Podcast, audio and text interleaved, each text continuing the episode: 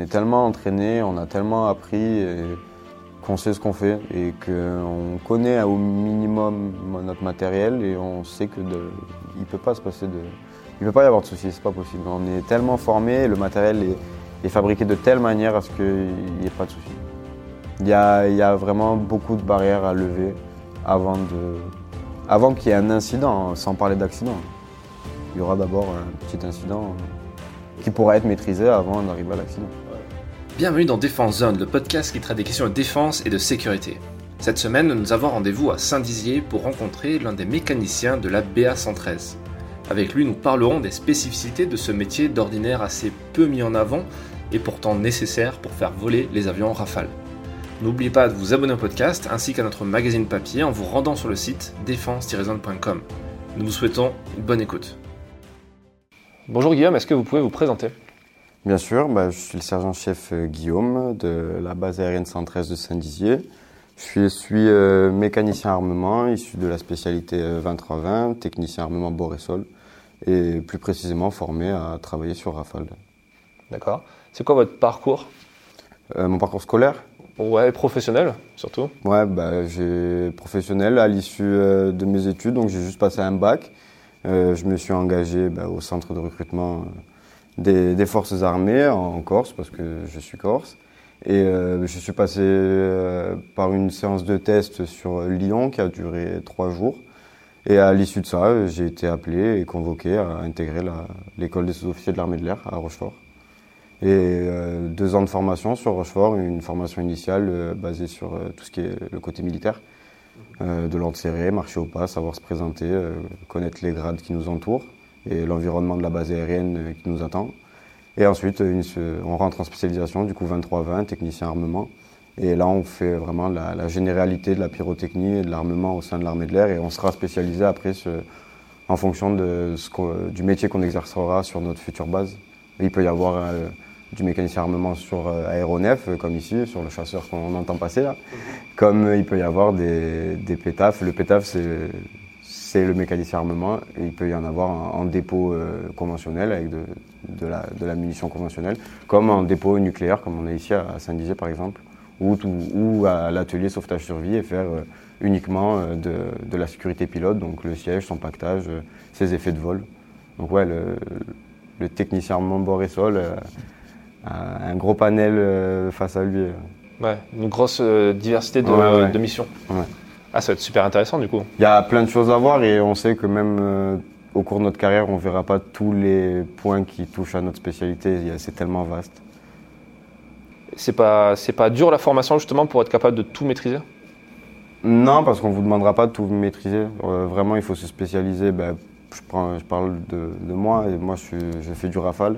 Donc euh, c'est pas mon boulot d'aller en dépôt, d'assembler une munition. Par contre, ben, je travaille avec ces gens-là qui sont en dépôt, qui m'amènent une munition, par exemple quand je suis en OPEX, pour que moi je la monte sur, euh, sur l'avion. Donc ouais, c'est un, gros travail d'équipe. C'est, c'est une grande chaîne où tout le monde doit bien faire son travail pour qu'au bout la mission soit réussie. C'est un, c'est un métier, euh, est-ce que c'est un métier euh, stressant, le fait de manipuler comme ça de l'armement, de, d'avoir des responsabilités? Euh, c'est, je dirais pas stressant, je dirais plus motivant et ça met un peu de peps dans, dans notre travail. Non, il faut pas avoir peur, il faut pas être stressé parce que c'est là qu'on va faire des erreurs. Donc non, non, on bosse en sécurité, il n'y a pas à avoir peur. Par contre, ouais, c'est, très motivant. On touche pas de, on va dire, on touche pas, on fait pas de la mécanique conventionnelle comme on pourrait faire dans le civil. On est des mécaniciens, mais on touche à de l'armement, donc euh, faut, avoir une approche. Euh, euh, minutieuse, mais non, faut pas avoir peur. Faut, faut pas être stressé, non, non. Ça se passe bien. Est-ce qu'il y a des risques justement de. Est-ce que si on fait tomber un truc. Euh, on peut faire tomber quelque chose. Mais non, il n'y a pas de risque, euh, on va dire, d'explosion si c'est ça le, que vous attendez. Il n'y aura pas de déflagration, il n'y aura pas de détonation. Non, non. C'est, on, est, on bosse en sécurité. Vraiment, il y a, des barrières de sécurité à lever avant de pouvoir délivrer de l'armement et ça sera de l'ordre du pilote en vol au sol. Euh, non, non, tout est sécurisé, il ne peut, pas, y avoir de souci. Euh, qu'est-ce que ça demande comme, euh, comme qualité d'être un bon, bon mécanicien de, Qu'est-ce que ça demande? Il faut de bonne qualité humaine avant tout. vous allez, on est amené à travailler constamment en équipe, on bosse jamais seul ou c'est très très rare. Donc ouais, un esprit de corps très important parce que la personne qui ne peut pas vous aider sur une tâche ou qui est un peu faible à ce moment-là pourra vous tirer vers le haut le lendemain sur une autre tâche. Donc euh, ouais, de l'entraide, beaucoup d'entraide et que tout le monde tire dans le même sens. Euh, la qualité prédominante, ouais, c'est le rapport humain, la cohésion entre nous. Et sans ça, on n'arrivera pas à faire notre mission. Et après, euh, tout s'apprend, en quelque sorte Tout s'apprend, et tout s'apprend, il n'y a pas de questions bêtes. C'est comme dans tous les métiers, il, il faut, faut, se tromper pour avancer. il faut, faut, faire des bêtises, pas volontairement, mais il faut faire des bêtises pour s'en rappeler et plus, plus refaire la même erreur. Ça s'appelle d'expérience après. Sur, euh, cette spécialité d'armer euh, un, un, aéronef, euh, j'ai pu voir à, Niamey des, vos collègues en train d'armer un, un, drone Reaper dans l'urgence. Mm-hmm. Et c'est vraiment ultra impressionnant de voir ça de nuit. Quand c'est dans l'urgence, il y a toujours, y a toujours le, côté un peu excitant, surtout quand on vous téléphone le matin, qu'on vous dit ouais, là, là c'est parti, il faut, faut envoyer ouais, c'est... De toute façon, on s'est engagé pour ça. On est, on est rentré dans l'armée pour euh, ces moments euh, un peu particuliers, excitants, où on ne sait pas ce qui va se passer, euh, où quand on fait partir nos aéronefs pour notre spécialité avec de l'armement, et la question qu'on se pose, c'est est-ce que l'armement va revenir? Justement, vous y pensez un peu à ça? Bien sûr, bien sûr. Et vous dites quoi? Vous dites, enfin, est-ce que, est-ce que au moment où vous, vous fixez l'armement, vous dites ça va être potentiellement délivré euh, Est-ce que vous pensez aux effets ou ce genre À ce moment-là, non, on pense surtout à faire notre travail. Et puis en, tant que chef d'équipe, on pense surtout à bien faire notre travail, à, à garder tout, toute notre équipe en sécurité avant tout, euh, que personne fasse mal, que personne se blesse, que tout le monde soit en forme, tout le monde ait bien mangé, tout le monde ait bien dormi. Et là, ouais, on va travailler. Euh, c'est le plus important. Après, oui, on sait que l'armement qui va être délivré potentiellement fera fera des dégâts et c'est le but. Après, euh, on, en est conscient, mais euh, c'est peut-être pas pour rien non plus. Ça, après, c'est pas à nous de décider. On reste quand même des militaires, on nous demande de faire un travail, on le fait. Bon, de toute façon, c'est pas une spécialité dans laquelle il faut être euh, objecteur de conscience ou. il faut avoir une certaine conscience et être conscient de ce qu'on fait tout le temps. Ben, pour être en sécurité, hein, par exemple, avoir, être conscient de ce qu'on fait. Non. Il y a un côté, oui, où, on se pose des questions, forcément.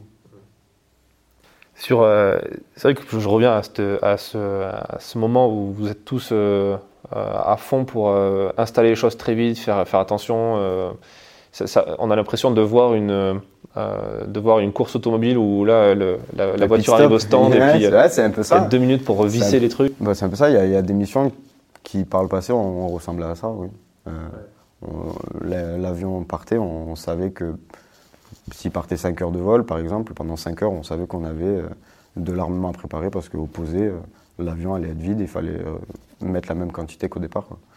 Il y a des missions comme ça où on sait que ouais, c'est un pit stop. Hein. Il revient, il pose, il faut remettre et, ça repart. Du coup, il faut, jongler entre des périodes d'attente assez longues et puis des moments de stress rapides Pas de période d'attente et pas de période de stress ou du bon stress. Et si c'est une période d'attente, c'est pour gagner du temps ou, ou s'alléger une charge de travail. Si on le fait pendant que l'avion est en vol, on n'aura pas à le faire une fois qu'il est posé, on n'aura vraiment que l'avion à s'occuper au posé. Donc si on a fait tout le travail en amont, on a préparé nos matériels, notre armement par exemple, l'avion pose, on fait notre débrief avion. Euh, est-ce qu'il y a des pannes? Est-ce qu'il y a de la casse? Si oui, on répare, on remet en état. Et là, derrière en arme, on pose nos équipements. Voilà, qu'on est vraiment que l'avion à s'occuper au posé, on le débrief avec le pilote, il n'a pas eu de panne, l'avion est en bon état. Et là, on, commence à travailler. Et puis même là, on a une limite de temps. On va nous demander à quelle heure l'avion sera dispo parce que derrière ça, ben, il y a toute une chaîne de commandement qui doit s'organiser pour travailler. Donc euh, oui, on est sous-officier un petit peu en bas de la chaîne, mais par contre, euh, la parole est importante quand on va nous demander dans combien de temps l'avion sera prêt, que je lui dis dans une heure, il faut que dans une heure l'avion soit prêt. Et s'il n'est pas prêt dans une heure, il faut que la raison soit valable, qu'il y ait eu quelque chose qui n'était pas prévu initialement. Justement, en tant que chef d'équipe, euh, comment ça se passe le management euh, avec des jeunes parfois qui ne sont pas encore trop expérimentés, qui vont faire des bêtises euh ben, Se rappeler qu'on était à leur place, déjà. C'est pour ça que je dis qu'il n'y a pas de question bête. On, était à leur place il n'y a pas si longtemps que ça. Et, quel bonheur d'avoir un chef d'équipe qui, prenait soin de nous et qui nous formait. C'est super enrichissant et, et agréable d'avoir quelqu'un qui s'intéresse à nous, surtout quand on sort d'école. moi, je suis arrivé ici, j'avais 20 ans. Je vais quitter la Corse, loin de papa-maman, donc ouais, d'arriver ici, d'avoir un parrain qui s'occupe de soi, c'est toujours agréable. Hein. Et ouais, il faut, faut transmettre notre savoir parce qu'un jour on sera plus là et, ce qu'on a appris, il faut le, transmettre aux autres pour que quand à notre tour on, s'en ira, ils transmettront ça aux plus jeunes. Les, aéronefs, ils évoluent euh, assez rapidement. Est-ce qu'il y a une vraie euh, évolution aussi au niveau de, l'adaptation de l'armement à ces aéronefs? Ça, c'est le cœur de notre métier, ça évolue tous les jours. Euh, tous les jours, la documentation de l'avion évolue et la documentation de l'armement, pareil. les standards avions, c'est pareil, hein, c'est comme l'iPhone. Avant, il y avait l'iPhone 7, après, il y avait l'iPhone 8. sur Rafale, c'est pareil, les, standards évoluent. Donc, il faut, on, se tient toujours à jour de la, documentation et puis il y a, des procédures écrites pour rien louper. Euh, le chef de service, c'est son travail de s'assurer que les, les, nouveaux éléments apportés dans, la documentation ont été pris en compte par ces, par ces mecs, ces mécanos, et ont signé la, prise en compte comme quoi il y a eu une évolution. On évolue avec l'avion. Ce que j'ai connu il y a 5 ans, par exemple, n'est plus d'actualité aujourd'hui, où des choses ont été supprimées, ou d'autres ont évolué, ou ont juste été remplacées. Mais ce qui est certain, c'est qu'au bout du compte, on doit appliquer euh, une manière de travailler à la date du jour. Donc euh, la manière de travailler potentiellement il y a deux ans était la bonne, mais n'est plus d'actualité maintenant. Donc il faut se mettre à jour et prouver qu'on s'est mis à jour. Ça s'appelle la, la, navigabilité, euh, très liée à la sécurité aérienne. Le but du jeu, c'est de voler tous les jours en toute sécurité, que ce soit pour le bien des personnes ou pour le bien du matériel. Euh, c'est quoi votre dernière mission, votre dernier OPEX? Euh, ma dernière OPEX, c'est la Jordanie euh, en 2022, en fin d'année. Les OPEX pour les, mécaniciens ici, c'est 4 mois? Avant, c'était 4 mois, maintenant, c'est 2 mois. Pour s'aligner sur la durée des, pilotes aussi? Les pilotes, avant, c'était 4 mois comme nous. On est passé d'abord nous à, à 2 mois et ensuite eux. Ce qui faisait que euh, non, pardon, eux, euh, eux, ont eu avant nous les relèves de deux mois et nous, on faisait les relèves de quatre mois. Mais ce qui faisait que dans notre milieu de détam, on avait une relève pilote et parfois c'était un peu, euh, un peu compliqué à gérer. Il faut s'imaginer qu'on part à l'autre bout, bout du monde en, en petit groupe et au bout de deux mois, on va scinder ce groupe et remplacer une partie. c'était, c'était parfois compliqué à gérer. Vous disiez justement que l'important c'est d'être euh, d'être euh, en équipe, de bien s'entendre avec tout le monde. Le fait d'être comme ça, loin de sa famille, à plus de 4000 km, ça exacerbe tout ça? Euh, Je ne sais, pas comment vous répondre à ça. on a, il faut cet esprit de, corps, de cohésion pour, pour oublier qu'on est loin et que potentiellement on a notre femme, notre enfant qui est tout seul à la maison. Ça aide bien sûr. Après, on est en 2023, hein, faire une visio maintenant à l'autre bout du monde, c'est tellement simple et, toujours aussi étonnant même. De, pouvoir voir ses parents ou sa conjointe derrière un écran, ça fait plaisir. Euh, lors, de ces, lors de ces missions en Jordanie, où, j'imagine que vous êtes aussi allé sur euh, l'opération Chamal ou Barkhane, ce genre de choses, euh, vous avez des échanges avec euh, euh, d'autres armées, avec des mécaniciens américains? J'ai eu euh, des, échanges avec bah, de nombreuses armées, oui, mais pas dans le cadre de l'opération Chamal. L'endroit où on est basé, nous en Jordanie, on est bah, sur un camp français, donc on est entre nous. On croise beaucoup de Jordaniens. ça m'est arrivé de croiser des, Américains, mais pas, pas dans ce genre de mission. Mais par contre, il y a beaucoup d'autres missions, des missions OTAN où on part avec ben, beaucoup de nations. Euh, et là, c'est top. Là, il y a beaucoup d'échanges. Ouais. Pourquoi c'est intéressant? Euh, L'échange des cultures, euh, sans parler du côté militaire, premièrement. Et après, le côté militaire, on, peut s'approcher de différents avions. Et, souvent, on se rapproche de la spécialité, de, notre spécialité dans le pays étranger. Et alors, on, échange nos manières de travailler. Par exemple, fais voir ton canon. Je te, nous, on monte le canon du Rafale, il nous montre le canon de son avion et on échange comme ça. D'accord. Vous échangez un peu sur les process de, travail, de travaux aussi? Euh, On n'a pas le droit non plus de, de, rentrer dans le secret. Donc on, on échange dans la limite de, de ce qu'on sait déjà et de ce qu'on peut dire. D'accord. Parlons justement d'un truc un peu sensible, tout en restant dans ce qu'on peut dire, sur l'armement nucléaire. Euh, est-ce qu'il y a des, réelles différences entre fixer une ogive nucléaire en dessous d'un avion ou une ogive normale, entre guillemets La différence sera la, procédure et la manière de faire. Euh, c'est pas de l'armement conventionnel, donc on doit assurer au gouvernement qu'on est capable de faire de l'armement nucléaire, mais tout le temps en sécurité, tout le en tout temps, en tout lieu. Euh, si euh, demain le président de la République décide de monter de la composante aéroportée, il sait qu'on est capable de le faire parce qu'on lui prouve par des exercices, mais surtout et avant tout, on lui a prouvé qu'on était capable de le faire, mais en sécurité. Que la population autour de la base aérienne n'ait euh, pas, de souci à se faire et qu'on travaille sans risque. C'est le point le plus important du nucléaire, travailler sans risque. C'est après, dans, mécaniquement parlant, mécaniquement parlant, c'est une opération euh, qu'on apprend et au bout d'un an, on est capable de la faire avec pareil son équipe parce qu'on ne fera jamais ce genre de choses tout seul. Mais non, non, c'est pas plus compliqué qu'autre chose. Je ne sais pas si, c'est vrai ou pas, mais euh, il me semble avoir lu quelque part que quand il y a eu le, largage de, Hiroshima, le pilote n'était pas vraiment au courant de, ce qu'il allait faire. Et je crois que les mécaniciens euh, non plus. ça, ça a beaucoup changé, euh, forcément. Euh, est-ce qu'il y a quand même un peu d'appréhension quand, quand, même quand vous vous entraînez à faire ce genre de choses? Non, parce que c'est toujours pareil. On est tellement entraîné, on a tellement appris qu'on sait ce qu'on fait et qu'on connaît au minimum notre matériel et on sait que de, il peut pas se passer de, il peut pas y avoir de soucis, c'est pas possible. On est tellement formé, le matériel est, fabriqué de telle manière à ce qu'il n'y ait pas de soucis. Il y a, vraiment beaucoup de barrières à lever avant, qu'il y ait un incident, sans parler d'accident. Il y aura d'abord un petit incident qui pourra être maîtrisé avant d'arriver à l'accident. Ouais, je pensais plus en termes de, contexte, dans le sens où le jour où ça s'est déployé, n'importe qui comprend que c'est vraiment euh, dernier recours et c'est vrai que c'est quelque chose qu'on n'entend pas forcément euh, euh, de, de, la part de militaires qui, bien qu'effectivement ils soient formés, que ça fasse partie du process tout, on reste tous des humains et euh, il y a quand même cette appréhension à se dire, ouais, c'est quand même pas anodin quoi.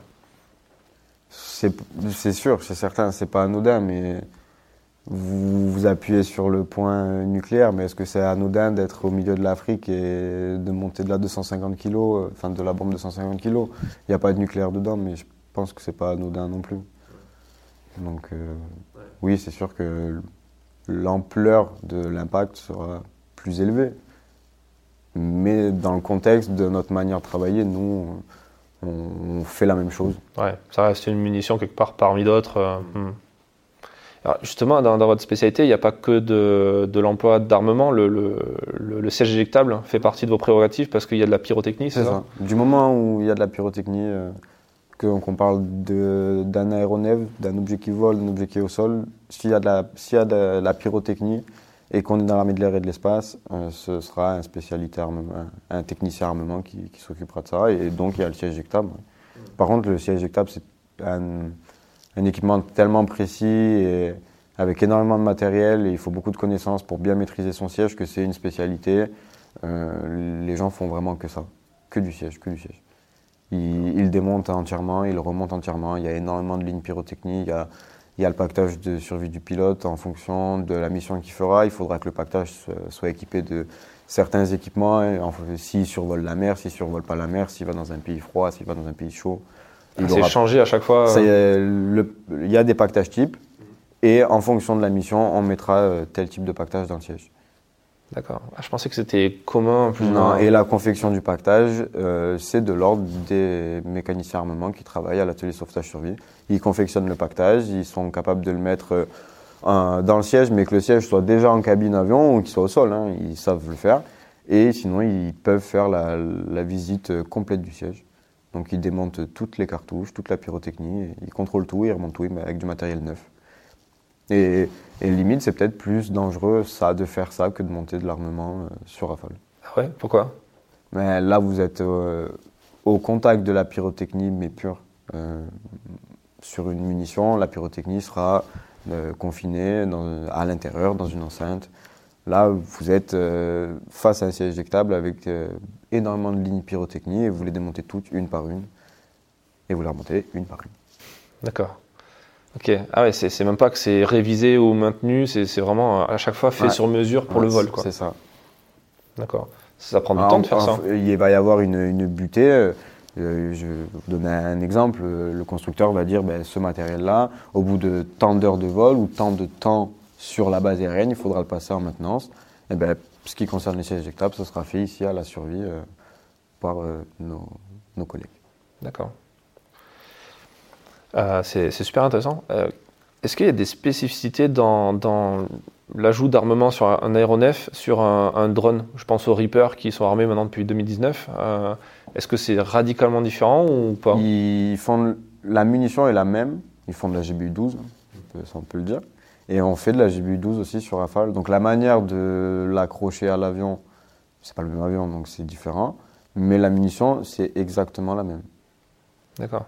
Donc c'est les mêmes euh, savoir-faire et il y a des passerelles pour un mécanicien qui, en, qui serait amené à changer de base. S'il change d'aéronef, il faudra qu'il recommence une formation euh, qui sera forcément, un, je dirais, un peu plus légère parce que vous avez déjà une des connaissances de l'environnement aéronautique, vous avez déjà travaillé sur un avion, vous avez déjà été parrainé, vous avez déjà été formé à la sécurité. J'appuie beaucoup sur ça, mais c'est ce qu'on mange le plus en arrivant. Hein c'est euh, savoir travailler en sécurité. C'est la sécurité qui prime avant tout.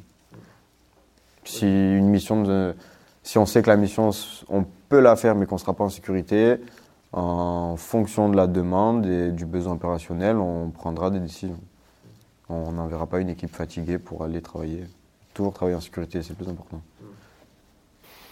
Et c'est vrai ce que vous avez dit sur le fait d'avoir bien dormi avant, euh, bien mangé, euh, pas avoir trop les idées noires aussi quand on est en OPEX, ce genre de choses. C'est très, très important. Hein. Euh, je l'ai vécu il y a quelques mois, un petit gars qui n'a pas l'air d'aller bien. Non, il faut aller de suite. C'est pas attendre 2-3 jours et dire c'est bon, on rentre dans deux semaines. il serre les dents. Non, non, il faut crever les abcès de suite. On ne sait pas. Hein. On est à l'autre bout de la planète, loin de la famille. Non, non, il faut, faut s'assurer que tout le, monde, tout le monde aille bien, tout le monde est heureux.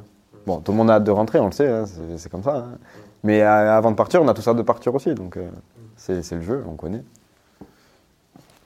C'est quoi euh, Est-ce qu'il y a un conseil en particulier qu'on vous, a, vous a donné peut-être quand vous avez commencé ou, au cours de votre carrière que vous aimeriez partager à un jeune qui, se lancerait? Écoute, écoute les anciens.